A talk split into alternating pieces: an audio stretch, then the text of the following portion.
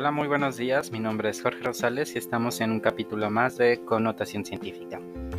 En, este, en esta secuencia de episodios vamos a hablar un poquito más sobre los estados de la materia y cómo es que la estructura del material presenta esa composición, que es lo que hace que sean sólidos, líquidos, gases, etc.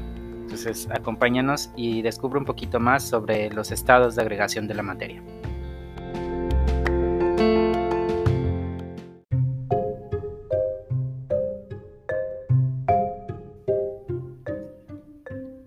Bien, pues platiquemos un poquito sobre los estados de agregación de la materia y seguramente al salir a caminar por tu comunidad, por tu localidad donde vives, observarás diferentes tipos de objetos o sustancias al tu entorno, lo cual pueden ser sólidos, líquidos o gases, como por ejemplo casas, árboles, animales, la lluvia, el río, el mar, eh, las nubes, el humo, el viento, etc.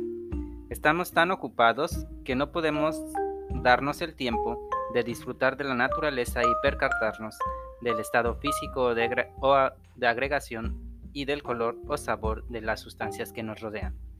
Así, por ejemplo, al tomar alimentos como la leche, el agua o los jugos, al comer fruta, carne o verduras, o al beber refresco que contiene un gas disuelto en ellos, nos podemos percatar de los diferentes estados físicos de la materia.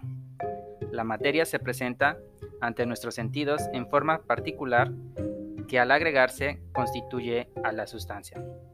Las partículas conservan determinada cantidad de energía cinética, pero existe cierto grado de cohesión entre ellas.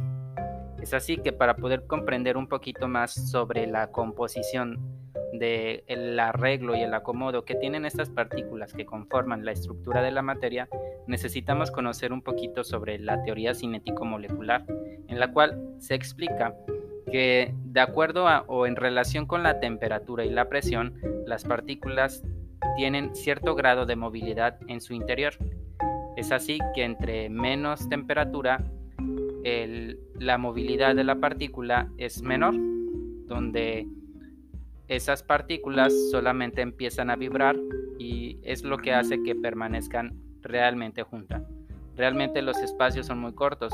Conforme la temperatura va en aumento, las partículas van, van adquiriendo cierta cantidad de movilidad que les va permitiendo que se vayan separando entre sí, chocando con las paredes del recipiente y así sucesivamente. Entre más energía, es decir, más calor administrado al objeto, sus partículas empiezan a moverse cada vez más rápido y a su vez cambiando el estado de agregación en el que se encuentran.